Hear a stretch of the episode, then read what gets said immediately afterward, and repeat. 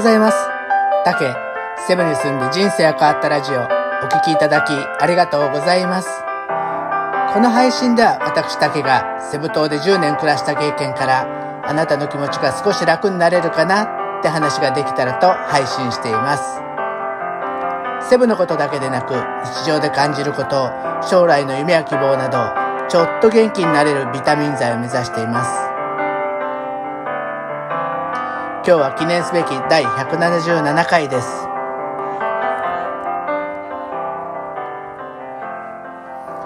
えっ、ー、とね、今日もね、ちょっとチキリンさんの放送を聞いていて面白いなと思ったのが、えっ、とね、そういう音声配信、チキリンさんは別にね、今の生活で困ったことはそんなないっておっしゃられてたんですけどね、まあもちろんね、社会派ブロガーとしてすごい成功されてるんで当たり前だと思うんですけど、音声配信を聞いててね、困った人向けの放送ってすっごいたくさんあるのに、まあチキリンさんみたいに今の生活で困ってない人、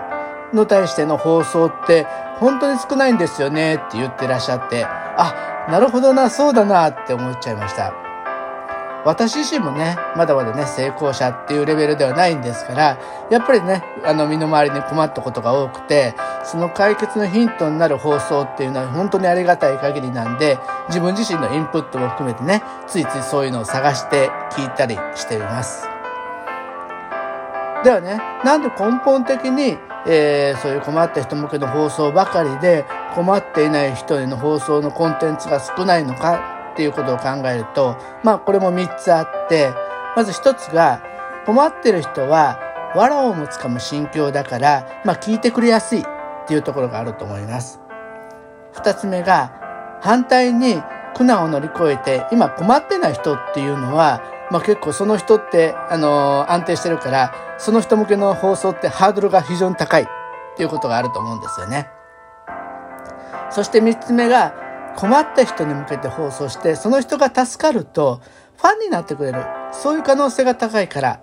この三つがやっぱり困った人向けのコンテンツが多い理由じゃないかなというふうに思いました。まあ言ってみればね、困ってる人を例え話で言うと、すっごくお腹が空いた人、もうお腹ペコペコで死にそうな人だと思うんですよね。で、言ってみれば、その人に対して、あの、少々まずい料理でも、あの、お腹空いてるんでしょ？これ食べてって言うとね、もうすごい喜んで食べてくれると思うんですよ。まあ、できれば量があればね、それでも、それで余計満足すると思います。でもね、反対に、お腹が空いてない人、別にお腹空いてないよっていう人だったら、まずい料理を目の前に出されても、いや、今お腹空いてませんからってことになるじゃないですか。まあその人に食べてもらおうって思うと、その人がよっぽど好きな料理か、もしくは試したことないもの、食べたことないものを出さないとダメじゃないですね。だからそうなるとやっぱり少し難しいと思います。そしてやっぱりね、困った人は弱ってるから、その時に優しくしてくれると、もうその助けてくれた人はもうめっちゃいい人ってなっちゃうから、やっぱりそういうね、位置づけになってファンを作ってくれるっていうことだと思うんですよね。でもね、あの、そのチキ先生も言ってたんですけど、そうやってずっと困った人ばっかりをターゲットにして発信を続けてるとね、どうなるかってちょっと想像してみると、その例えばあなたがそうやってると、あなたのファンは基本困った人ばっかりになっちゃって、あなたよりすごい人に出会えるチャンスそういうのが減ってしまうかもしれないって思ったんですよね。まあ最悪言ってみれば、胃の中の蛙になっちゃうっていうことです。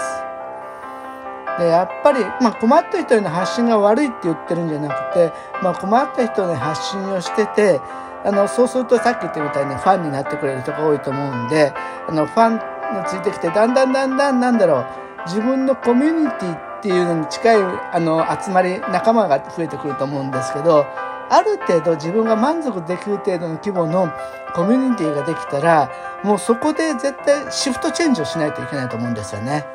あの、上を、そのコミュニティ全体でなんか上を目指す。みんなで切磋琢磨して、よなんか世の中を良くしていこうぜみたいな、そんな感じで、上を向いてどんどんどんどんね、えー、あのー、シフトチェンジをしていきたいっていうふうに思いました。